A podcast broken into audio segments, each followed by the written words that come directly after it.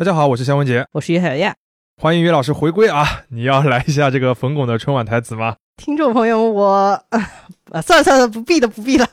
呃，不过谢谢大家关心啊，我真的已经基本康复了。嗯，岳老师不在的这两个礼拜，我们也尝试了一些访谈式的节目啊，就是一些没有我的节目啊。嗯，收到了大家各种反馈，非常谢谢大家。在这里，我们也说明一下，其实这类的这个尝试，我们是早就有准备的，只不过岳老师正好那个身体需要休息一下，我们就在排期上面集中放了几期，也非常能理解有一部分的听友觉得不太习惯，但如果能喜欢的话就更好了啊。那么这一期呢，岳老师回来了，但是我们还是会是一个。一个比较特殊的形式和一个话题。上一期的节目，我们不是聊了三四线城市的电动车和消费嘛？那其中的一个案例就是常州和十堰这两个城市。那就有很多听友留言说，常州怎么能算三四线？还有什么南京怎么能算二线城市啊？等等的。反正是一聊到城市之间的这个级别啊，还有级别之间比较，就是总容易挑起一些敏感的神经。没错。那我们今天就索性把这个神经挑个够啊！我们就请来了我们的同事，第一财经新一线城市研究所的负责人沈从乐。大家好，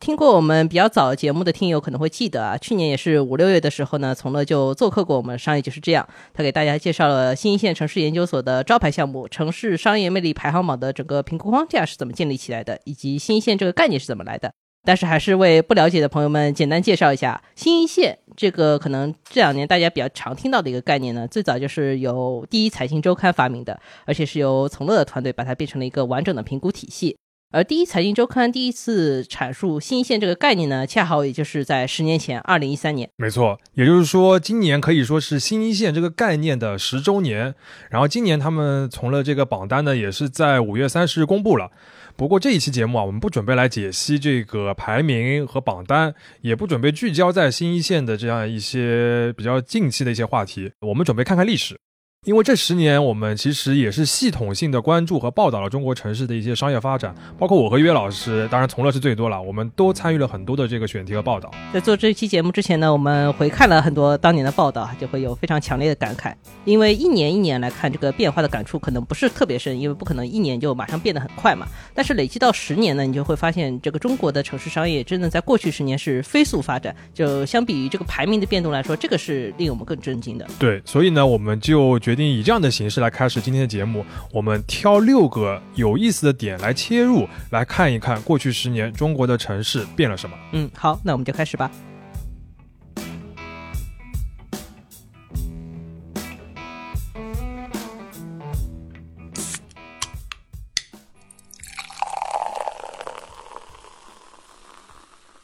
这里是商业就是这样。第一条的话，其实是我们自己看报道时候感触最明显的，因为我们一直是关注商业品牌会比较多嘛，就有一个很直观的感觉，就是现在你觉得满大街都是你已经非常熟悉甚至非常厌弃的一些品牌，其实，在十年之前是非常新兴的东西。就有些品牌的话，十年前是远比你想象的那个规模要小的。对，就即使你想象它十年前还比较少。但是实际上的那个数字比你想象的还要更更少，就是真的是更少。我记得我们。嗯，经常会讨论到一个品牌，就是星巴克嘛。我们之前也做过好几期星巴克的节目，但其实星巴克在十年之前就是挺少的。嗯，从乐要不介绍一下吧？嗯，好的呀。我们其实翻开来回看二零一三年的时候，我们发现这个星巴克的这个数量其实是还是就十年前，其实这个数量是非常非常少的。比方说，其实当时我们报道里面有提到，星巴克在二零一零年的时候，在全国的门店数量才四百多家。这个数字其实现在跟杭州一个城市的这个呃星巴克的数量是差不多的。然后呢？而且这个四百家里面，百分之七十，也就是将近三百家是北上广深一线城市的店。嗯，这其实跟他当年的那个拓展思路也有关系嘛，因为他当年是三个大的区域的特许经营，那三个大城市就是北京、上海，然后南方的话是交给美心，美心就是同时做广深，其实就是这几个城市，没有什么拓展的。二零一三年，我们去做这个新一线城市报道的时候，当时我们梳理完，发现正好星巴克提出了在二零一五年，他要去实现在全国开一千五百家门店的计划。当时还是觉得很雄心壮志的一个计划，而且这个一千五百家门店要开在七十五个城市，那个时候其实有点不可想象的，因为七十五个城市在中国已经到基本上三线左右了。当然，这个计划后来还更新过，因为二零一五年的时候，它确实差不多开到了一千五百家。那么，然后他就提出来说，那在二零二一年的时候要达到五千家，这个就是已经有点不可想象了，对吧，岳老师？现在看来并不是不可想象，因为我们去年九月份不是做过一期节目嘛，它还要再开呢。所以它二零二一年或者说现在吧，我们来说现在星巴克中国有多少家店？截止我们二零二三年三月份最新统计的数据啊，目前它的官网上显示它有六千零九十五家店，嗯，这个还不算港澳台地区，都是我们大陆的门店。嗯，也就是你想想看，二零一零年的时候是四百家。截止二零二二年年底，它是六千多家。对，原本我们以为是非常雄心壮志，甚至说实话觉得有点夸张的这个目标，它全都实现了。嗯，对。那是现在问题是夸张了，变成每个城市里面星巴克多到夸张。没错，就是这个四百家，呃，之所以这个少让我们感到震惊，是因为当时其实还有一些体感上的差距，现在有可能已经忘记了。就当时有可能星巴克开到一个新的城市的一个购物中心的时候，一开始开店的进去的消费者都是要排队进去的。嗯，据说有些城市是真的会排队的。对，就是之前我。们看到过这种情况呢，有可能是他在上海开那个烘焙工坊，那个像旅游景点一样的一个特别的地门店的时候，偶尔的会有些排队的这种情况。但是如果是对于一个比如说三四线城市的话，他那时候可能开第一家星巴克的时候，星巴克就是那个城市的旅游景点呀。不光是三四线城市，其实应该我没记错的话是二零一一年他开的长沙店。嗯，长沙第一家店的时候，当时我们报道里面写到了啊，也是在大排长龙，并且它就是出现了，并没有因为这个店开出来过了一段时间之后大家不太去了，而是它长期处在一个这个营业额的高位上。嗯，那。这是很厉害的一个事情，就说明大家确实不是说真的把它当一个旅游景点看，就是真的天天去消费，很可怕的一个事情。还有一个我个人体感比较深的一个品牌组合就是汉庭和全季，因为我查了一下，就是二零一二年底的时候，那个时候的汉庭就是不到一千家，已经有点多了，但是还没有那么多。然后他当时提出来一个目标，就是他准备去拓展中西部和三四线城市，因为他那个时候主要还是沿着华东和一部分华北来开的嘛。当时这个策略，我觉得那肯定现在看来是是明确是对的，因为它到二零二二年底的时候，它大概是三千家以上，也不是增长的很快，但是这个数量级肯定是翻了一番的。还有一个我觉得很震惊的事情是，原来全季是二零一二年刚刚诞生的一个品牌。一二年的时候，全季也就是相当于是一个汉庭的升级版嘛。对的，所谓的这个终端的这个商务酒店。那个时候其实中国没有所谓特别的明确自己的终端商务酒店品牌的一个东西。对，可能这时候橘子稍微有一点这个感觉。嗯，所以其实针对终端酒店的升级新线，在大概四五年前还专门研究过一轮，因为其实到大概也就是我们这个十年的中间段的时候，出现过一轮这个，尤其是一些一线到新一线的城市。里面很多的原来的快捷酒店，它其实是在做升级，因为它基于原来的这些物业，它如果再不升级的话，可能它的这个经营状况会受到一些困扰。然后当时很多酒店的呃改造、品牌的翻新，包括一系列的这个终端酒店的扩张，也是发生在那个时间点的。就是酒店其实它也是一个跟像旅游和那个商务需求结合的很紧密的一个行业。基本上你看酒店自己的，比如说品牌的升级也好，数量的增加也好，你就能看出来这个城市本身它的。整个商业发展是不是有一个向上的一个势头？嗯，刚才那个汉庭和全季的数字其实非常的直观啊，也就是说，在十年前的时候，汉庭是那个一千多家，然后过了十年之后，它呃乘以一个三，到了三千家左右。呃，也就是说，我们这个经济型的这个快捷酒店，在过去实际上是一个，我觉得它属于比较正常的一个扩张阶段。但是在过去十年，这个终端的商务酒店，也就是这个快捷酒店的一个升级版本，是几乎从零到了一个很大的规模。是的，呃，这个是一个。我们现在好像觉得全季司空见惯，对吧？其实，在十年之前的话，它还是个完全全新的一个事物，全新的东西。是的，而且这个十年里面，酒店，尤其是我们说经济到终端的这一档酒店的整个行业的产业结构，也发生了一些很大的变化。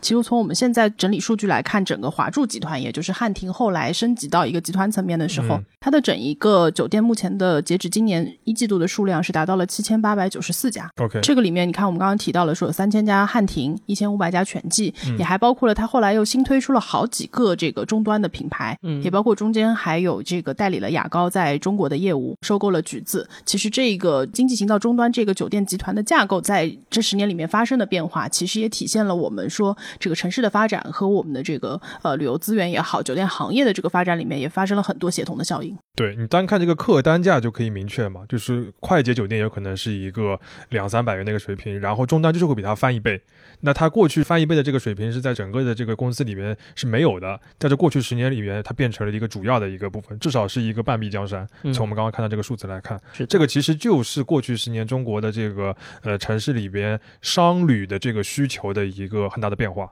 嗯，我们再讲另一个大家更熟悉的品牌，就是优衣库啊，这个也是我们二零一三年报道里面写到的。觉得当时我们这个报道里写到的例子是，当时优衣库要在苏州开一个店。对，苏州现在在我们的印象里，它其实是一个相对来说已经很发达的一个城市。但是为什么当年优衣库去苏州开店，就是还变成了一个能当成一个新闻？对，而且变成了一个公司里面好像很重要的事情。是的，其实，在十年之前，很多这个外资品牌进到中国啊，也就是刚刚在我们的一线城市站稳脚跟。当他们去理解后来我们认为的这个新一线城市的时候，其实还有很多的陌生感。包括说，比方说苏州这家店，当时我们是采访到了优衣库他在负责开店的这一个负责人，然后他提到的其实是说，本来他们对于这个苏州的首店其实没有太大的信心，因为他开在苏州印象城啊。如果苏州朋友比较熟悉的话，它是在这个苏州的姑苏老城和这个苏州工业园区的真正的交界处，它开在那个苏州老城之。外，但是同时呢，离这个工业园区新发展这个片区的核心地带又有点距离。那么这个位置说起来，从现在来看也不是一个好位置。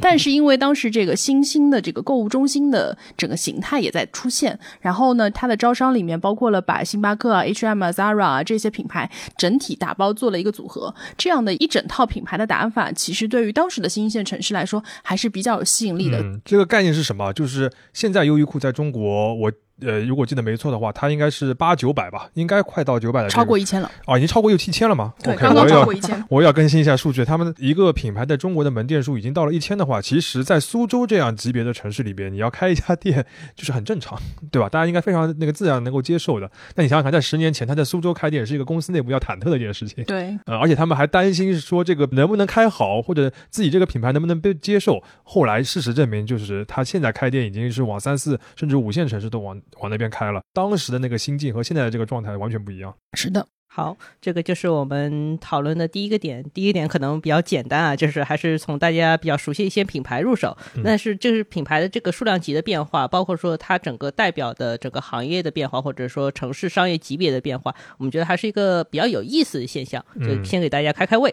我们其实前面已经稍微提到了一点点，就是商业综合体本身的变化。可能说一些像三四线城市原本是以百货公司或者百货商场为主的一个形态，那其实这两年的话，已经基本上都翻盘成了像购物中心的一个形态了。所以说，我们第二点的话，就是还是讲一下购物中心，因为这个是我和从乐。一直以来都跑的条狗，两个购物中心的老记者，随便讨论一些我们比较熟悉的领域啊。但是这个趋势其实也是蛮明显的，这个就是我们想讨论的第二条，就是购物中心越来越像。所以说，导致了购物中心集聚度比较高的城市也变得越来越像的一个现象。嗯，就是过去的十年是购物中心在中国的城市可以说是疯狂复制的一个十年，然后它也会使得很多的这个城区或者是中国的城市的面貌越来越像。对，在那个十年之前，我们说的百货那种形式，其实是没有我们现在非常熟悉的一个巨大的购物中心里面一个个品牌有个单独的门店，它的盈利模式也好，或者说它的这个城市的面貌也好，都是完全不同的。嗯。我今天正好回看了一下，商务部在二零一二年出了一个零售业发展报告，一个官方报告，它里面就提到了几个趋势。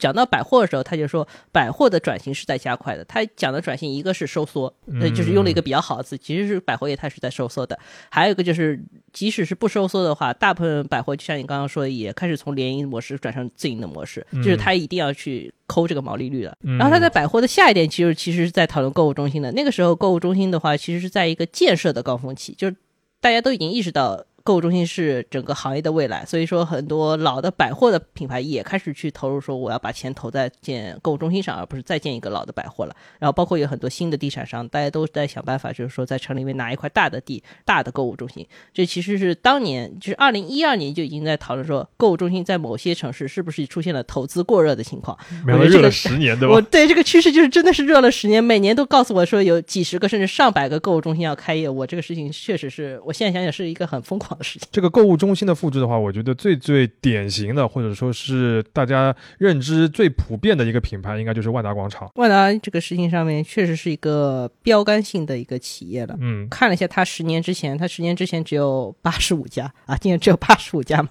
嗯，现在已经四百多家了。四百多家，现在快五百家，因为它后来走了一个轻资产模式，其实是翻的更快了一点。没错。但是我们如果是要说万达这个公司声量明显的起来，或者说它在城市的落点这个事情被大家特别重视起来，其实就是在一三年那个前后。一三年前后的话，他是同时宣布了一批在我们所谓的新一线城市去做大项目的一个规划。当时是他想做两个点嘛，一个是所谓的文旅城，它其实以文化旅游的概念去包商业的一个东西。做一个更大体量的综合体。还有一个就是所谓的度假区，当年我还去了什么西双版纳度假区，你真是一个非常大的地方呢。嗯对他当时是宣布了九个非常重大的项目，这个总投资额加在一起大概是超过了三千亿元。当时我们就觉得是真是一个不可思议的体量呢。是的，其实我在一三年的时候，我们当时新一线的概念刚提出之后，就被安排了一个呃选题，要去武汉。为什么是武汉呢？因为当时武汉有五个万达，呃哦，，当时武汉有五个万达，对，呃，其实这个对于当时的新一线城市来说是比较夸张的一个落位。当然，不是那个标题就是一个武汉五个万达是吧？对，嗯一个武汉和五个万达。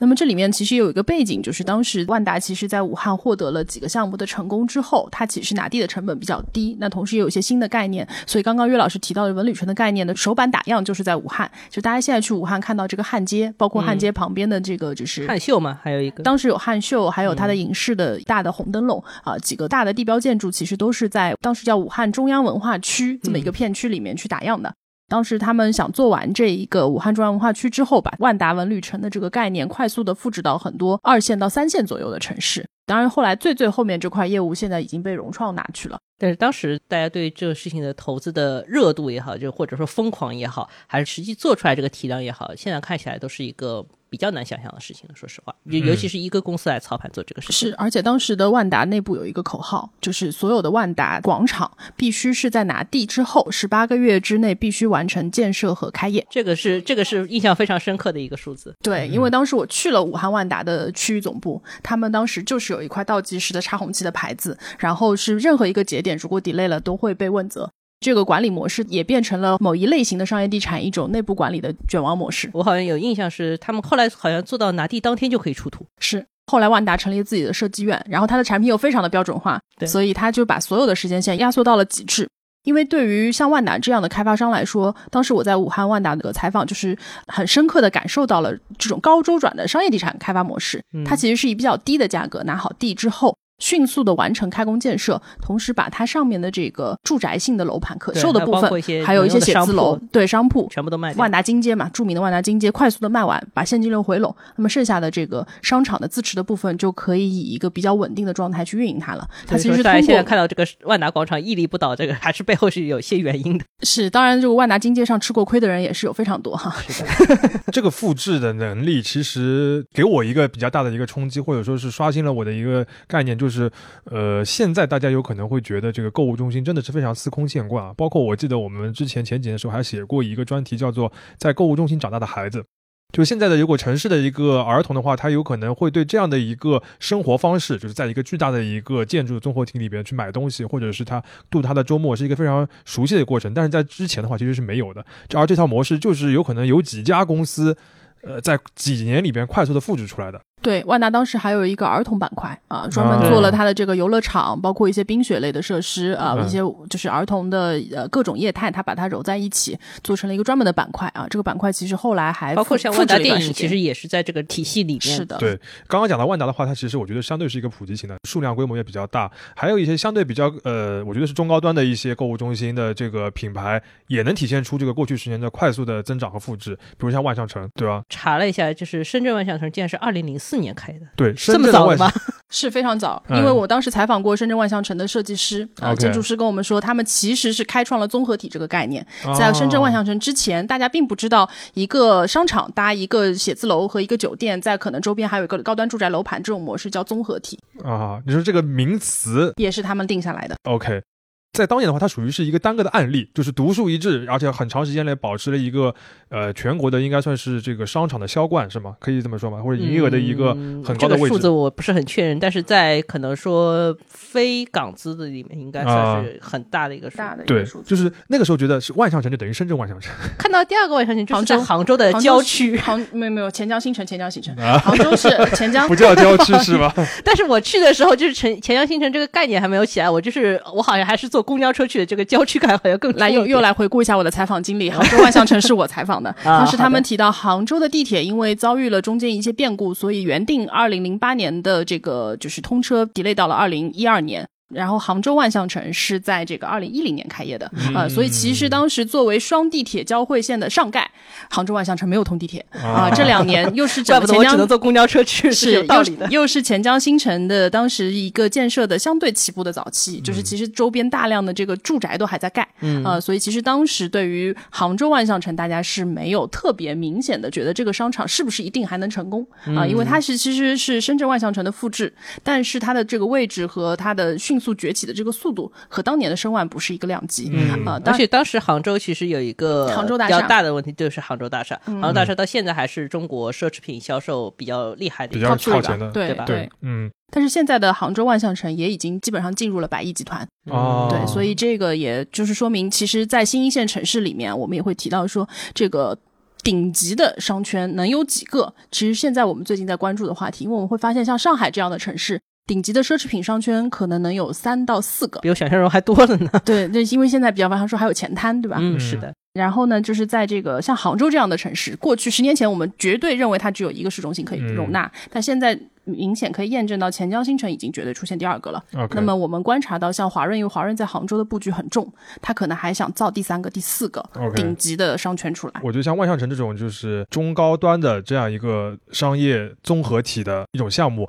在中国的各个城市复制成功这件事情，其实也是，呃，我觉得跟万达这种就是更大规模的复制是一样重要的。是我们说现在其实新一线城市肯定是人手一个万象城，基本上，然后到嗯很多二三线城市也有一些万象城在出现。包括它还有万象汇这样一个终端的产品线可以万象去适配，生活，就是层级已经都出来了。对，整个叫万象生活嘛。然后它万象汇其实是原来的五彩城这条线，啊，那么这条线它也可以适配一些比较终端的产品，所以我们目前可以看到最近的一个数据是，呃，华润这个万象生活这个系列的商业综合体，目前在全国的数量也已经达到了八十七个，这是十年前我们也绝对不敢去想。你感觉好像几十个啊，但是你要知道，中国的这个比较大的城市里面，比较大的商圈就那么几个，实际上是非常困难。就是这个商圈里面一定会出现一个万象城。嗯，那我们刚刚讲了这么多这个购物中心的这个快速的复制，不管它是什么样的定位的，同时带来的一个非常重要的一个复制就是品牌的复制。对，这个其实我们前面已经稍微提到过了，就是我们前面讲那个优衣库的时候，就是优衣库嗯为什么可以在印象城开出来，就是因为它旁边有 Zara、有 H&M、有星巴克。对，然后 Zara、H&M、星巴克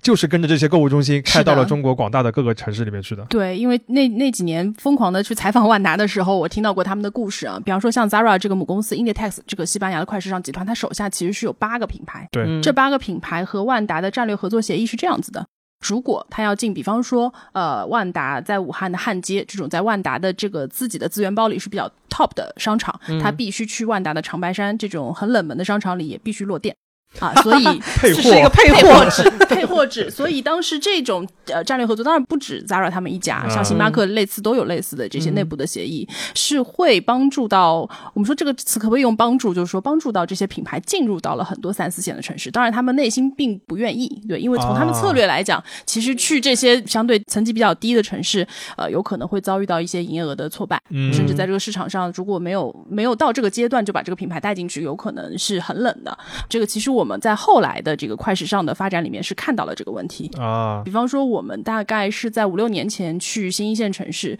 或者再低一些一些二三线城市看他们的商场的时候，会跟当地的消费者聊，说像 H&M、Zara 这样的牌子，你们会买吗？一些可能他们目标的受众啊，十八到三十五岁的女性会给我们反馈说，嗯，这种牌子吧，性价比太低，嗯呃，你说这个也也得几百块钱买件衣服，但是只能穿一季，它也不能洗，也不能怎么样，然后就就不能下一季就不能穿了。其实对于这种相对偏低线的市场的女性来说，这些品牌并不在她们主流的消费视野里面。他们可能还是在就所谓？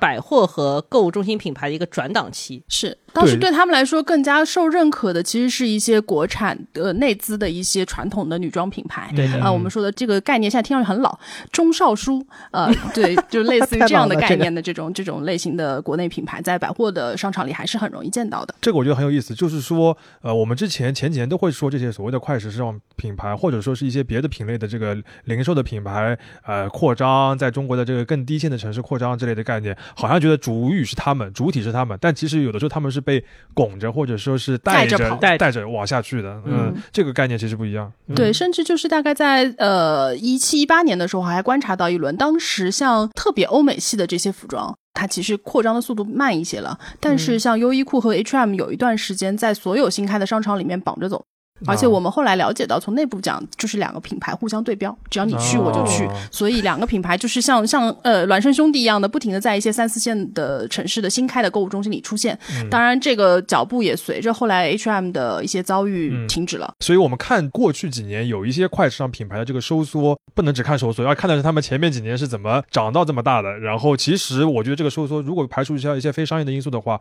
也有一定的必然性，对吧？你本来有可能就不应该以这么快的速度开下去。所以我们刚刚讲到这个复制的话，就是我们每到一个购物中心的这个旗舰店或者说是主力店，就能看到一个两层的快时尚的品牌，这件事情其实 蛮晚进，或者说是也是一个多少有些偶然，并不是一个商业上的必然的一个东西，而是一个就是成功了之后，然后他迅速地把这个路径复制、复制、复制下去的一个很快的过程。是有一段时间我们去跑新的城市，然后去看他们新开业的商场，一个基本的逻辑就是跑到他商场的门口，先去看谁是把门的位置。啊啊，当然，一般的万达它了不起，拿一两个轻奢的品牌，这已经是它最撑场面的了。那么很多商场它做不到呢，它就会先把 Zara、把 H&M 的这种大的快时尚品牌，先把最好的位置占掉。你是毛其实底型的，对，其实这里面就是这些快时尚品牌也很精啊，啊里面的这个租金的免租期，嗯然后这个装修的补贴，其实进去开店也不怎么花钱。啊，对。对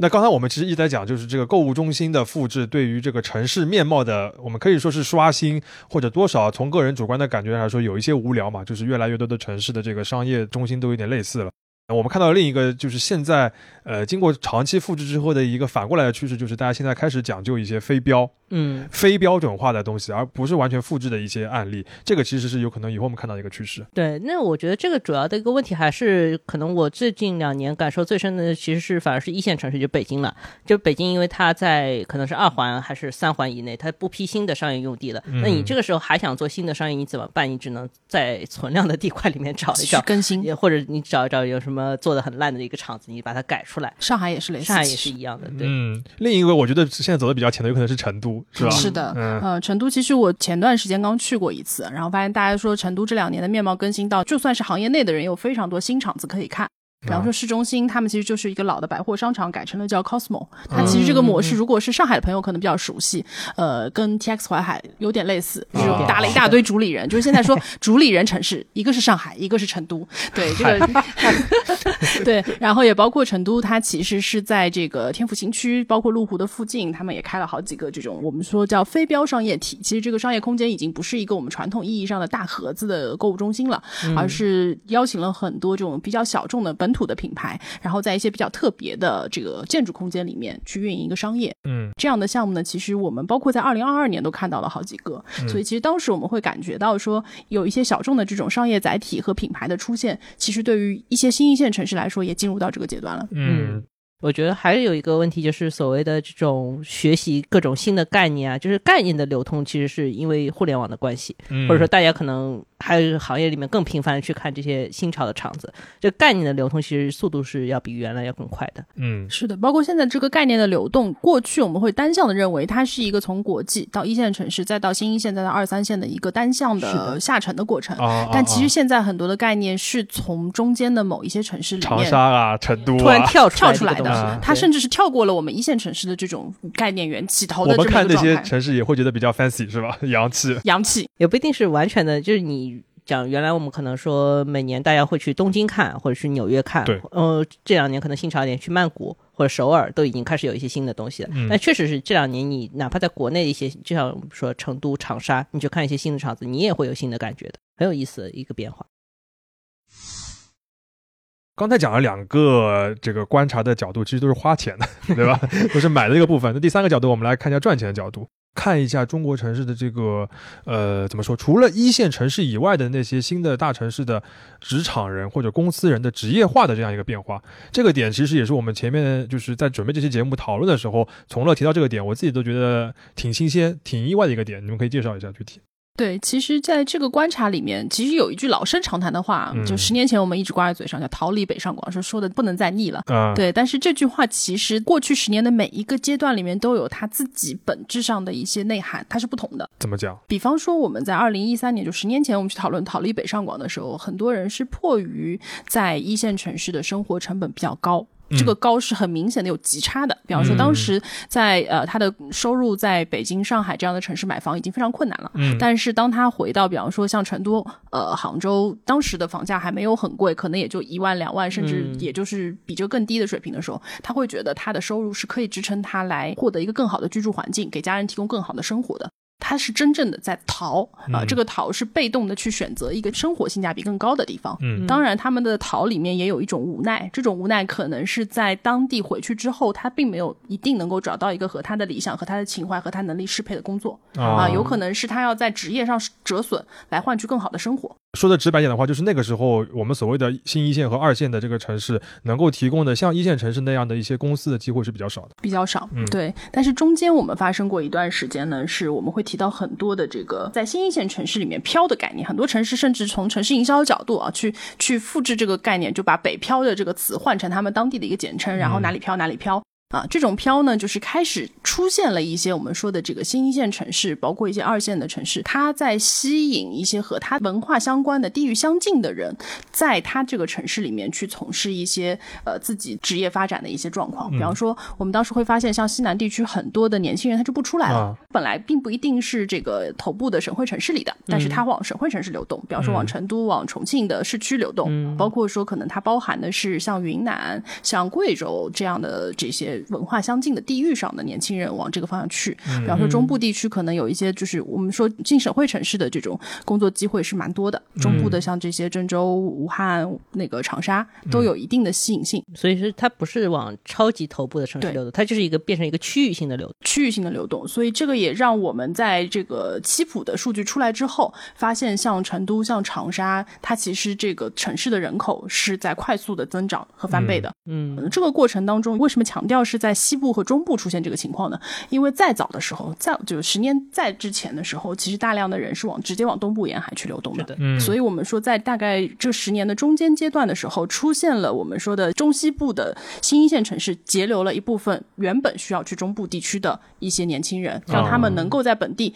找到一个相对比较合适的。这些工作能够留下来，那这群人呢，其实是没有过一些一线城市的憧憬，也没有一线城市的经验的，所以在他他们憧憬最高也就是到新一线城市。对他们到新一线城市，觉得已经非常舒服了啊啊这是一种我觉得是圈住了一群人。嗯那么再进入到现在这个阶段，我们去看的时候，其实就变成了这个吸引力从它的区域吸引力扩大到了全国性的吸引力。啊，我就是有们可能我不是在西部的，但我到了对成都、您现在会听到过很多东部地区的人，他甚至都不能吃辣的，往成都跑。比方，因为那边主理人多，对啊，有有类似，对，这个可能是个梗，呃，对，就是，但是这种吸引力是存在，就是说它现在的我们说吸引力，其实最大的就是在他与他拉扯的这个距离能有多长嘛。嗯当他吸引力足够大的时候，他可以去吸全国的人去，那么这种就变成了一种非常主动的选择。嗯甚至有些人，就当你跟他们去访问他们内心的为什么会迁移自己的常住地的时候，他们会告诉你的东西，可能和我们原来说的工作和生活的平衡不再有关系了，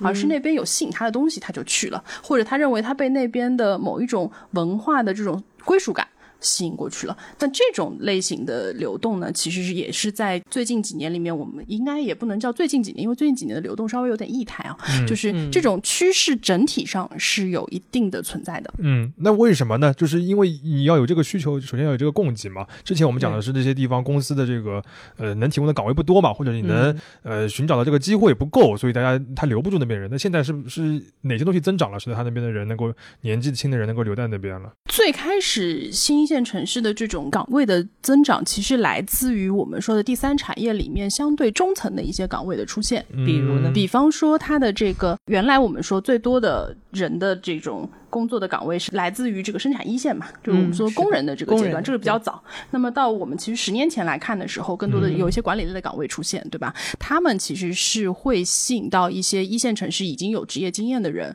返回到离自己家更近的地方，去把他在一线城市掌握到的这种职业化技能向下反哺。啊这一类的岗位先一线城市当中层管理层，然后你到到新一线你就可以变成高层。高层或者中高层的一些管理者。那么他的这种管理类的岗位的流动，其实是一个起头啊，啊就是坐办公室的人，有可能他们原来是在一线城市坐办公室的，是嗯然后新一线那边由于业务的发展，对他需要有那边人有办公室了去，是有一些分支机构啊开过去，这对，种我记得你早年有写个报道，就是 Uber 嘛，Uber 当时在杭州有个开城的一个活动，那其实它就吸引了很多人，就是我可以到杭州啊那是在一个很好的国际的企业里面上班。对，就是它有可能人数上面绝对值没有那么大，但它是嗯比较有标志性或者有一定影响力的那种感觉。对，嗯后来就变成了互联网企业的这种分支机构的开设啊啊。其实它的这个薪酬水平还是能够对于新一线城市很多人是有吸引力的。OK，啊、嗯那也包括了它的整一个架构里面，可能是从管理层再到下面的，比方说很多西部城市有呼叫中心这种基层的岗位，它其实全套链路就有点拉通了啊，嗯它就等于说我每个层级上都有一些可吸引的点在那边。那么我觉得到现在这个阶段，我说的很多真正有一些跨。就全国性吸引力的这种行业呢，很多出现在文化领域。啊，对，它其实是要有一种文化创意的 sense，让你觉得说这个地方适合我去激发我的创造力。那这个部分其实是超越了我们说这种呃科层制的公司，它在区域扩张的时候把人带过去的逻辑，所以它的吸引力才会特别远。嗯岳老师，你这个眉头皱的，我也不知道我自自己是不是扯远了。是，就是已经上升到科层制这样的 学术概念了，我们就就此打住吧。我觉得好的好的我们还是可以讲点具体的例子。就嗯我们可能最近两年有没有看到过，就像你说的，就是文化创意的这个带动起了某一一个城市它有一些独特的发展这种案例。对我们其实，在今年的这个呃 e magazine 的六月刊里面，我们写了几个城市，一个是泉州，嗯啊、像泉州其实就出现了一些，尤其是福建当地的闽南文化的一些认同感的人，其实是回到泉州，然后它这两年变网红城市。那还有一个典型案例是我们未来预想图在关注的景德镇。对，景德镇其实是把很多原来最开始可能是跟制陶相关的、陶艺相关的这些人吸引过去，嗯慢慢的，它其实把整体的这种手工艺类的文化创意工作者吸引过去。嗯那现在渐渐的，它变成了一个网红的打卡点，所以其实很多人是冲着那个地方去短暂的去游玩一下、体验一下。但是这种大规模的全国性的人口的到访，肯定还会对这个城市持续的去改变。它嗯就不是一个我们说工业时代的景德镇是一个制陶的基地，文化创意时代的景德镇是一个文化创意的中心，所谓一个灵感的源头了。对，打个广告啊，就是我们未来想图正在做一本 书？，专门就是讲景德镇这个城市的。嗯，我们最近正在制作啊，很有意思。尤其就是刚刚从乐讲的这个，它所谓文化创意或者说是灵感的这样一个呃诞生的过程，那个城市到底是怎么样的？我觉得那个还是蛮有意思的。当然我，我觉得从大盘上面来说的话，你肯定会看到，就是比如说第二产业啊什么的，肯定是对一个城市的就业来说，还是一个很重要的一个盘啊。嗯呃，但是我们刚刚讲的那些的话，是一个新的变化，就是新的增量，之前有可能是没有的，或者说你很难想象的东西。OK，那我们进入第四点，呃，第四点这个切入点我们叫做公司城，嗯，这个其实也是一个非常有时代感的一个精非常经典的一个话题啊，就是城市和公司之间的关系，尤其是稍微小一点的城市和非常大的公司之间的一个关系呃。一个公司和一座城的这个关系。是的，就假设大家都看过了这个《漫长的季节》啊，就是里面画林和画钢的关系。对，就是这个就涉及到一个非常有时代感的一个精细对比嘛。我们过去嗯讲的公司城，有可能就是非常明确的一个工业城市，比如说那个像长春和汽车，对吧？然后嗯十堰和汽车，柳州和和汽汽车 都是都是什么什么汽车城汽车？或者是比如像大庆啊这种资源型的，呃，包括那个鞍山的钢铁、茂名的石化，他们这个呃就是集中性强到什么程度？就是这个地方的这个城市的有可能一个领导者就是这个公司的领导者。甚至包括说这个城市里生活的居民，他的除了工作，他生活的方方面面都是被这个公司所提供的各种各样的福利所包括的。当年有个很明显的概念叫公司办社会，对啊，对吧？就是单位所有的、嗯所有的嗯东西都是由公司或者是单位来包办的。对，嗯现在你还可以见到我们同龄人里面还有厂矿子弟啊，什么某些企业子弟这样的概念石。化子弟，对吧？啊，对，石化就是一个就是过去的上海石化，在金山区这个地方就是相当于这个概念嘛，像包括像宝山也是一样的嘛。是的，一样的。但是我们今天就是或者说是现在会讨论的这个公司城，其实跟那个时候就不太一样了。对你现在讨论柳州，你怎么可能讨论到柳州和汽车的关系？当然是柳州和螺蛳粉的关系，对吧？对，没错。呃，当然那个柳柳州其实还是很厉害的啊。嗯，嗯，但我们这现在讨论的这些公司城的话，其实这些公司就是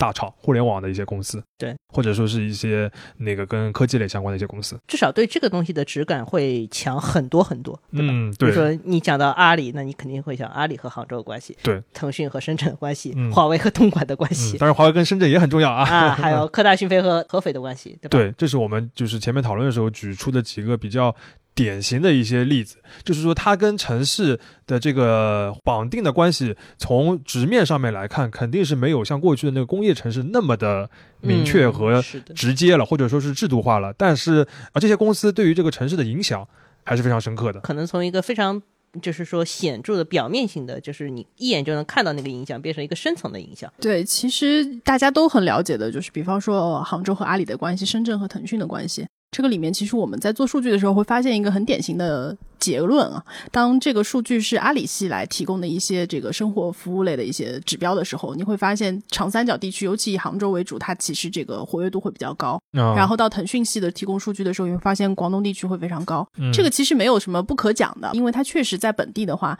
它会更注重它这个城市所在地的很多参与到大家生活的方方面面，包括政府治理的一些呃嗯里面。比方说，其实大概在五六年前，我们就已经很明确的体会到，你如果不小心去了杭州，什么都没有带，没有带现金，其实是没有问题的。但当时的支付宝的普及，说实话，大家再仔细回忆一下，一六一七年的时候，支付宝的普及其实没有那么高的。啊即使在北京和上海，海，你说没有支付宝，你要坐个地铁，你还得去买公交卡，买买买地铁票。但是在杭州是可以一码通行的。对这种体验，其实还是呃蛮典型的一个互联网改变了包。括说，它其实有很多实验性的东西可能会放在杭州本地来做，因为这是它可控范围内，就是可以做一个很好的一个实验场的一个东西。比如说，我记得可能支付宝有一些像什么刷脸支付之类的比较新兴的一些小的功能，其实都是在杭州本地先上，一些小的门店先上，觉得没有问题，再开始往外跑。对比方说，我们最近去了一次深圳，然后像比亚迪它的云巴这样的这种比较对它来说比较 fancy 的一个呃产品线，它其实就是在深圳可以找到一个区里面直接去落地。对，嗯我觉得我们现在举的这些例子啊，就是我可以大概给给大家一个概念的话，就是说，虽然你听上去好像这个城市非常非常大，也不可能只靠这个一个公司来对，影响。在杭州，大家说按理说一定会有人告诉你，杭州还有网易啊。对，但是其实我们想表达的就是它这个辐射的影响力还是蛮大的。你像阿里有可能在杭州有一个六位数的这个员工，但它上下相关的这个员工就有可能是大几十万或者是更多的，影响更多的这个人口的家庭。这个对于一个比如说千万左右的城市来说，已经是很厉害。是的，其实我们看，比方说像杭州最近这几年的人口增长，每年大概还是大几十万的量啊，啊这个量你很难说这个里面和我们的这个新经济之间到底有多大明确的比例关系，但一定是占大头的。嗯，还有一种类型的话，就是我们刚才举的例子，像合肥和科大讯飞。现在在合肥的这些这个高新的科技企业里面，科大讯飞肯定不是唯一一个了。嗯但是它，呃，我觉得我们把它提出来的话，是因为它代表了就是合肥走通了一个一个一个模式，就是本地的这个科研和这个就是商业的这个公司工业界能够结合起来，能够跑出来一个。那个大型的公司，然后有比较大的影响力，然后聚集了很多的这个人才。那它之后，合肥大家比较熟悉的面貌，就是所谓的这个硬科技领域的这个像风投一样的一个地方政府这个模式。呃，其实是因为它之前已经有了一些比较成功的案例，它才能跑起来，形成了这样一个城市的氛围的。是的，包括我们去看一些明显的节点，比方说深圳大概是在十年前开始引入大量的北京的。头部高校或者香港的头部高校去深圳建深圳大学城，嗯那么合肥现在这一步也启动了，虽然相差了十年，但是你可以看到有一些城市它的路径还是非常像的。对，就这个这个里边，这个公司或者我们说产业的这个影响力是非常非常重要的。就你去看那些一体这个事情还是成立的。对，尤其是那些教育的部分，就是你可以看到里边公司的这个参与的程度，这个是必然的。这个不是说就是只有这些城市这个发明出来的东西，这个你在海外的话看到一些地方都是这样来搞的。对，其实过去的十年里面，中间有一段时间研究过一个很有趣的现象。其实，在中国有几个是类似于百万大学生的城市，武汉嘛，武汉、啊南京、西安，还有包括广州，嗯。其实大家都是拥有了上百万的大学生的数量。但是嗯这几个城市，说实话，在中间有几年的时候的发展是比较焦灼的，啊、也就是说他们这个大学生留不住。留不住。武汉的大学生经典的话是，就是大学生为什么这么多还留不住？对，都去了深圳。武汉的大学生都去了深圳，然后南京的大学生好多跑来了杭州。南京就很焦急的说：“我们能不能也来个阿里？”对，这这种之间的这个比较，其实大学生的流动最明显的，其实就是我们说的这些新一代的公司城，它的吸引力对于甚至一些生源地都是很大的影响。嗯，那顺着人口流动呢，我们再讲一个非常有意思的话题啊，更加深一点的话题了。嗯更，加深稍微深一点，可可能会引起一些争论。对，可能会引起一些争论的话题，叫北方的没落。因为我小时候是在北方长大的，而且最近就是不小心又去了几趟北方，我确实感觉到北方是有一点没落了，这是我自己的体感啊，不代表大家的体感啊。其实这个趋势的话，从我们自己这个新一线的榜单的报道来说。还是比较直观的，因为二零一三年我们最早排这个新一线城市的时候，我们这个新一线是按照十五座，就是除了北上广深以外的十五座城市，那个时候一半是北方的。我们看一下，有那个天津、西安、青岛、沈阳、大连、济南，还有郑州，后来还有郑州。对，郑州我们在这里就是相对把它划在了北方城市啊。对，那要不从乐你来说一下，二零二三年的这个最新的榜单里边，北方的城市还有哪几个？对，二零二三年的新一线里面有西安，然后天津、郑州和青岛，对就这四个四个城市。对，嗯，一个比较明显的就是那个 我们当年很看好的一个城市沈阳，沈阳和大连两个东北的都没有了啊突。然的就消失了呢。而且其实我们再往后面看的话，这个呃，尤其一些东北的一些城市，包括那个华北的城市，在具体的分数上面都下降了。当然，这个是我们新一线不代表这个绝对的这个唯一的一个标准了，但你可以看到这是一个趋势。但是我们回过头再说，二零一三年我们真的很看好沈阳。对，这个实际上是我们让我们最震惊的。就我们看到二零一三年，我们刚刚提新一线这个概念的时候，专门写了一篇文章说，沈阳非常受奢侈品品牌的欢迎。这事儿像是往事不要再提的那么遥远。就是我们在回看稿子的时候，就是不约而同的对这段描述非常的震惊啊！就说当年 LV 在沈阳是有至少三家，还不知道四家的这个门店的。这个我到现在都还很震惊的事情是沈阳有两个恒隆这件事情，沈阳有两个恒隆，上海也只有两个恒隆啊。对，其实这个当时的沈阳恒隆的扩张，就是因为恒隆在上海获得了成功之后，他要选择第一个拓出去的扩张的目的地。而他选择了沈阳。沈阳阳第二个扩张目的地是天津，哦嗯，这个仅仅是十年之前啊，就是听友们，我我其实说实话，我个人的这个直观冲击是很大的。就我们好像讲什么所谓的这个东北的这个人口流出啊之类的这种，好像讲了很多年，但其实，在二零一三年的时候，你仅论消费这个环节里边，其实。并不能说它是一个已经很没落的一个状态了，它还非常受到重视，因为重奢是一个很有指标性的一个品类。是当时大家都认为这个，因为其实一三年的时候已经经历过奢侈品在中国的一轮这个爆发的高潮之后，处于一个顶点往下走的一个某一个嗯拐点上。啊、当时其实我们看到的是说，像沈阳代表的东北整个区域能不能支撑得起这种高端消费？反正我记得我们到后面有一年再去写新一线报道的时候，确实又写了沈阳。当时沈阳那个标题叫“沈阳没有风”，啊，对，这个那个标题好像也是很有故事的一个标题。就当时去看沈阳的时候，已经看到就是说所谓的人口的流入这件事情已经是不太存在了，就是人口就是流进去以后，非常失望，发现这个城市没有办法支撑他们的就是长期的发展，然后人口又流出了。这个最近几年不是有那种非常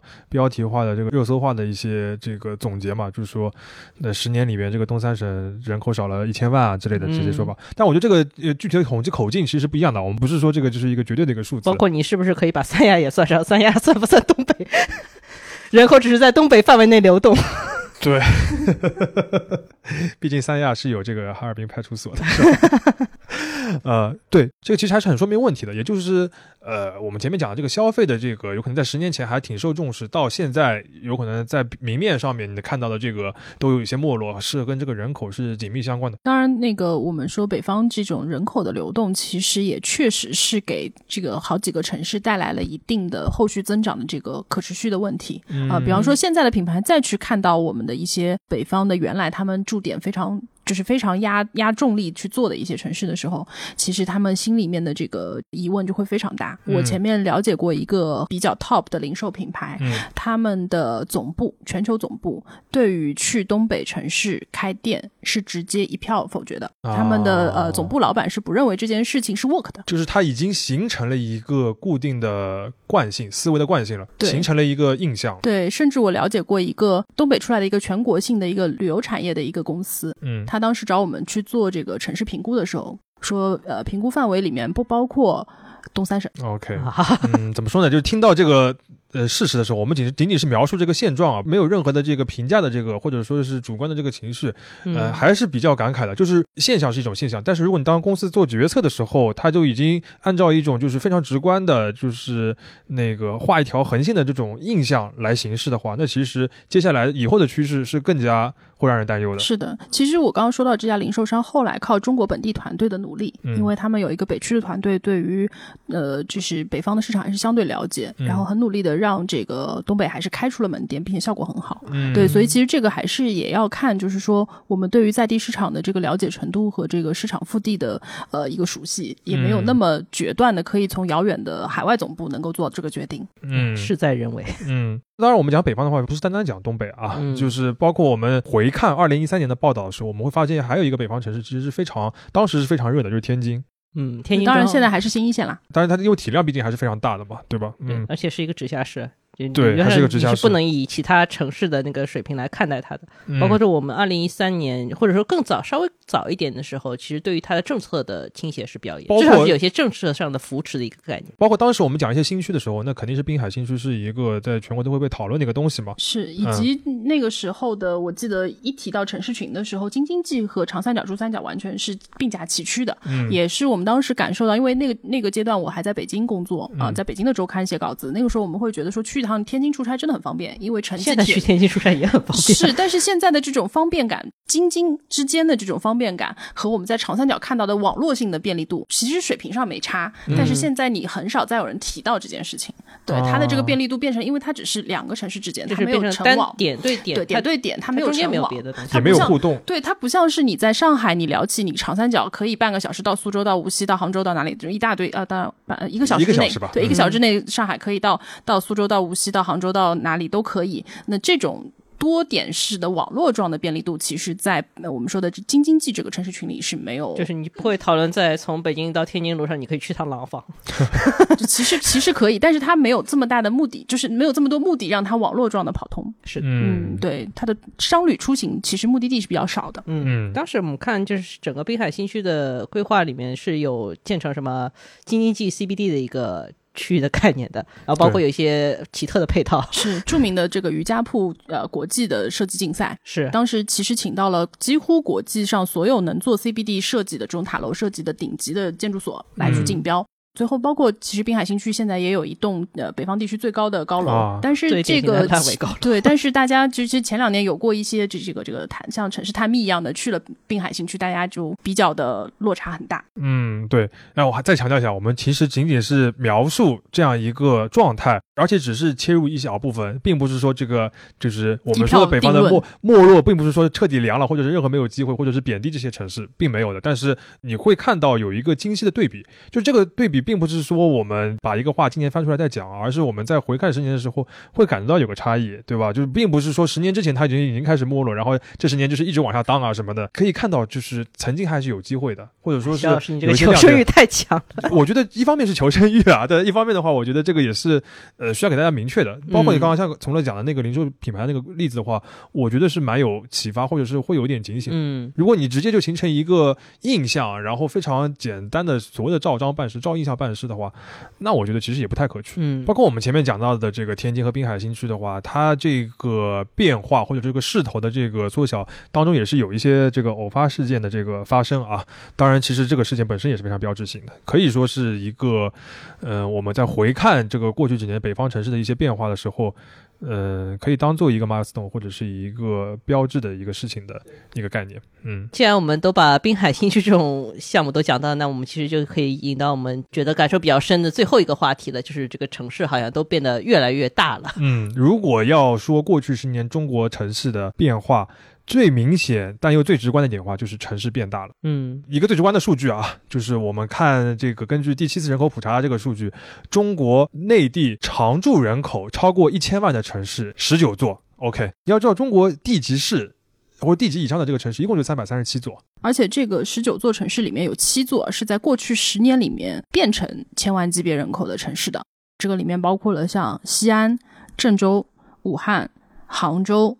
东莞、青岛和长沙。他们其实过去在二零一零年的时候，人口大概都是八九百万这个规模。嗯，而这个城市的人口的变大，或者是它这个规模的变大，和这个所谓新城就是紧密相关。对，其实你前面讨论主要是人口变大，我的直观感受是城市的面积变大了。这点我们还是 Q 一下从乐，因为从乐是一个杭州人，这杭州是一个我直观感觉就是这个城市确实在明显变大的一个地方。这个节目是可以讲个人经历的，对不对？当然是 可以的对啊、这里面就是讲一个故事，我爷爷是。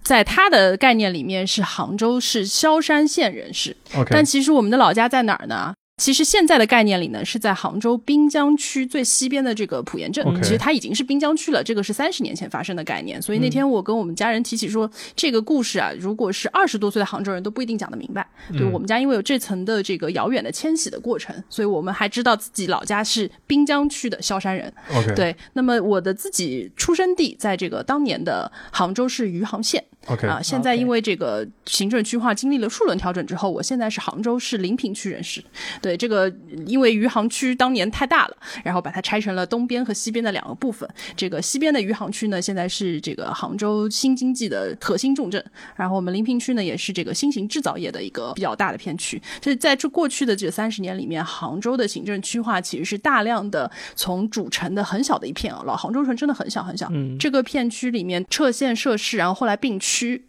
然后之后，其实它的城区面积大量的扩张，很多我们小时候认为这个是杭州外面的郊县的地方，包括了我们的这个临安，包括了我们的富阳。其实以前大家都认为是一个很远很远的山区的这个地方，现在都划进划进了城区。那么它的其实整个主城区的面积就非常非常大了。嗯所以我们现在再去讲杭州这个市区的市域面积的时候，其实是已经很难讲清楚到底哪里算哪里不算了。这种情况其实是很普遍的，发生在中国的一些大的城市里边的。是的，而且这个过程当中有几轮浪潮。第一轮浪潮大概发生在零零年到零一年左右，OK，当时有大量的这个撤市社区、撤县社区，上海其实也都算在上海也是在这个逐步的过程当中，最后一个把崇明捞进来嘛，对吧？这个过程当中，其实包括南京、杭州，还有很多这个我们新一线城市，其实都是在二十多年前的这个时间节点上扩张过一轮。嗯然后在最近的一轮呢，应该就是在五年之内。行政区划的调整，嗯又让很多城市并进了很多新的区。对，举一个非常直观的例子啊，就是郑州它的一个新区的面积，郑东新区哦，对巨大的新区。这一个新区的面积就抵得上所有原城区的老城区的这个面积的总和。是的，曾经还有过一个，也不能叫段子啊，是有人认真的算了一下，说全国县以上的新城新区超过三千五百个，规划人口达到了三十四亿。半个地球的人，呃，非常可以理解啊。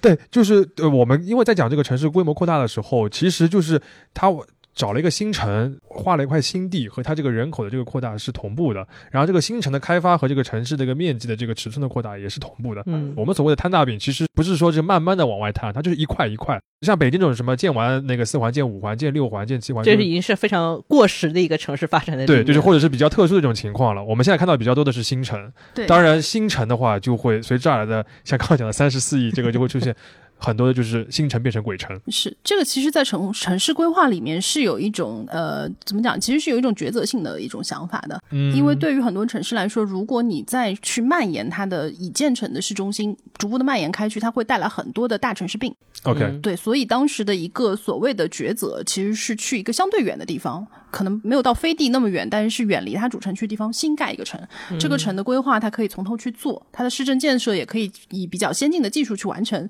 所以其实有一种想法是说，在这个新的城市建完之后，有一部分人从主城迁出，甚至包括说它可以吸纳一些原来呃从外面流入进来这个城市人，使得这个城市可以以比较好的一个状态去让它长大。但是实际执行的过程当中，出现了各种各样的问题。就是规划，大家都选择了这条路径是有一定的必然性，或者是有有它的逻辑的。逻辑的，嗯，对，但是最后执行成什么样，其实就是就是人的。主观能动性并不由你的城市规划的意志而决定。是的，当然这中间也包括了很多是因为时间差的问题，比方说郑东新区，其实在大概六七年前还被国外的媒体认为它是鬼城，说没有人入住。但是现在你去问郑州人，他们对于郑东新区是非常愿意接受的，这是一个城市的新的区域。哦除了除除了有一点他们始终不能接受，作为一个北方城市，郑州人受不了在郑东新区掉项，这是一个很很典型的北方子，就是他找不到方向，因为这个哦新区的规划是环形的，他们找不到，就是就有点北京人在望京没有办啊，法打，车一样的那。种巴西利亚的那种现代式设计风格，是对那那那个确实是不太行。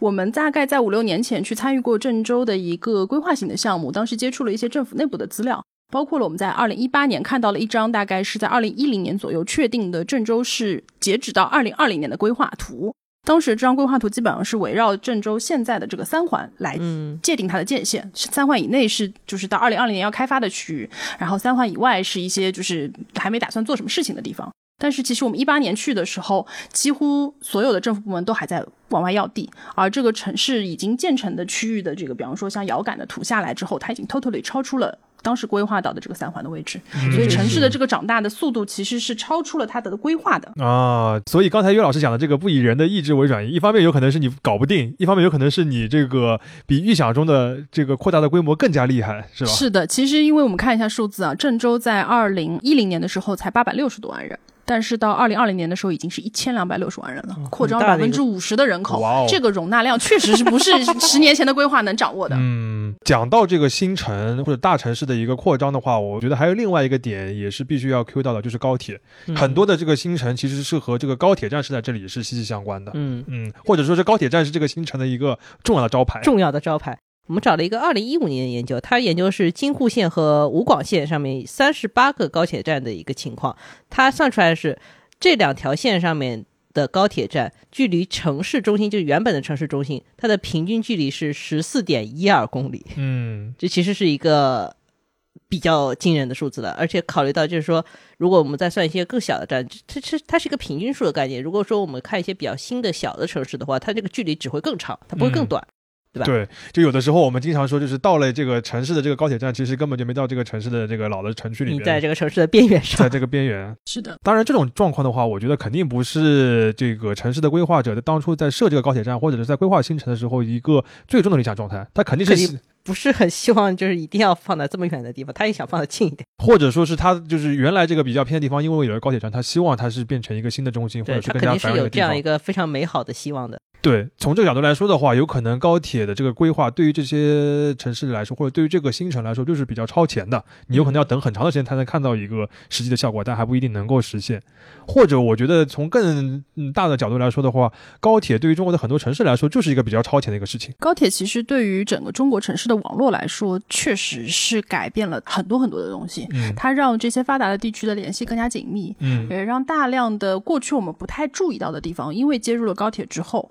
它能够形成一定的流动，它可能是这种旅行类的或者商旅类的这种相对短途的这种流动啊，它可能是到访性质的，它有可能真的是带来了人口、产业，甚至我们包括说一些更大的东西的流动。嗯，我觉得就是至少从从城市的角度来说，它肯定是带来一种可能性吧。你当然如果单纯算账的话，中国的很多高铁，如果你单纯算它的这个就是营收的话，那肯定还是亏本的。嗯嗯，但是就像我们刚刚讲，它属于一个非常超前的投资。我觉得，我觉得如果类比到那个我们像讲到创投的话，我觉得它有点类似于。像对于自动驾驶那种的种子期投资，对，就是你你原来一个很荒的一个城市，一个城区建了一个高铁站，你有可能指望它十五年之后这个地方能够达到一个新的高度，或者是完全一个新的面貌。十五年预期的一个投资放在我们创投里边，我跟我们之前讨论时，我觉得就像一个对于自动驾驶的一个预期，是吧？就二零三五年可以使得自动驾驶在某些城市能够实现，是吧？就好像我们现在来回看十五年前的中国城市，你确实是觉得那真的好遥远了。啊，对，所以我觉得怎么说呢，就是要有点耐心。啊，对这些地方有点耐心，不能保证它一定成功，但是建在这个地方的话，确实会带来很多可能性。OK，到这里的话，我们就今天把这个我们想要呃探讨或者分享的几个就十年来中国城市商业的变迁的点都介绍了一下。呃，稍微再回顾一下。呃，第一个点的话，我们讲的是现在司空见惯的品牌，在十年前有可能远比你想象的要少。嗯。第二个点的话，我们讲的是购物中心的复制，其实极大的改变了中国城市的商业的一个面貌。第三个点的话，我们其实是从职业或者说是这个个人发展的角度来看到了这个年轻人、年轻的公司人在呃不同城市，尤其是非一线城市的一个流动的变化。第四个点的话，我们举了一个角度叫做公司城，就是新一代的这样一些大型的公司对于一个城市的影响和过去的那种所谓的工业城市的这个影响有哪些的不同。第五个点的话，我们顺着讲了一个大家经常讨论的概念，叫做北方的没落。我们没有评价任何的这个概念，但是我们确实描述或者说是让我们感慨了很多十年之前北方城市的这个商业状况和现在的一个变迁。最后一点呢，我们就总结了一个，呃，过去十年中国城市最大，但是其实又是最直观的一个变化，就是城市在不断的变大。但这个主要是我们对过去十年，就是从新一线出发，我们对于整个中国城市变化的一些自己的讨论。大家如果说对于新一线这个概念，或者说对于今年的新一线结果还是比较有兴趣的话，欢迎大家直接去看《第一财经》杂志发布的相关的内容。嗯，我们也会在深度里面把链接贴出来。大家如果听完这整期节目的话，会觉得这应该是一个就是很多基于事实的感慨，对吧？有很多精细的对比。当然，我觉得最有感慨的还是就是我们从个人的角度，其实这十年做这个城市商业的报道，也会对自己有很多改变。这点肯定从乐是最最有体会的。对我们两个可能没有什么特别的改变，绝对是从乐改变是最多的。对我刚刚翻了一下，我们所有进入过新一线城市的这个城市啊，嗯我大概二十几个城市里面，我可能还就只剩下两三个没有去过了。啊竟然还有没有去过城市，这个我还是比较吃惊的。对，当然这些城市里面，因为每次其实都是相对比较深度的去跑，还不是走马观花，对所以呢有很多的这个人的聊天，对于产业的观察，对于商业的这种变化的这种体会啊、真的还是长见识吧。嗯，我跟大家解释一下，就是我们当年这个杂志是会做那种城市的单行本的，就是做一本小册子，这个册子就专门讲一个城市。我也跑过那个青岛，就是专门写了一本青岛，你就觉得可能要写几篇文章，几万字那种的。是我写过长沙和杭州，而且有一个意外的收获，就是这个我在长沙待了两个多星期，学会了吃辣。作为一个啊完全不吃辣的人，长三角人是学会了吃辣。对你来说，个人一个巨大的飞跃。是的，像肖老师就是只去长沙待了几天就没有学会吃辣，没错，但是你可以在长沙已经可以找到不吃辣的地方了。对，对这个，而且包括我学会吃的辣，只能是湘菜，我至今没有办法吃川菜，就是因为没有在成都和重庆待够足够长的时间。嗯，这个其实就是新一线对你的个人的影响。嗯，我觉得还有一些别的影响吧，就因为我们再回看我们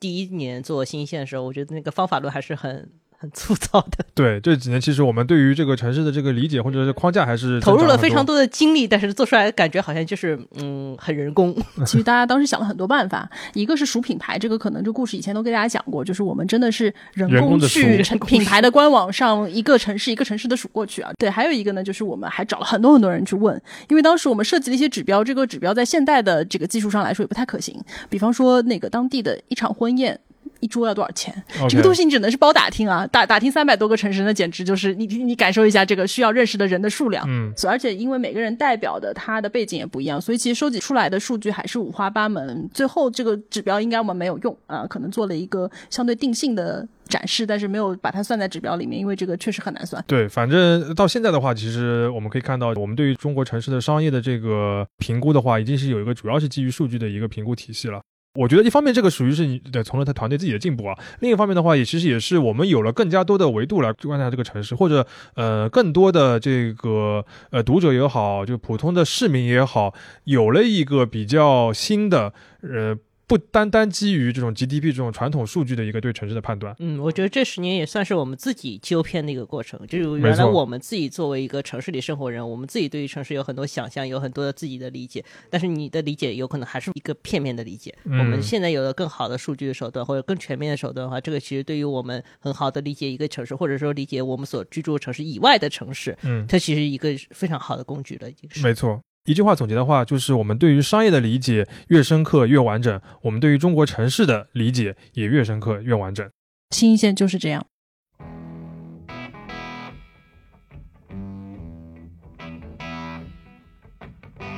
感谢收听这一期的商业就是这样。你可以在各大播客平台收听我们的节目。如果喜欢我们，可以在苹果播客内点击关注，也可以在小宇宙平台给我们打赏，就会对我们很有帮助。期待你在各个平台与我们交流。下期见。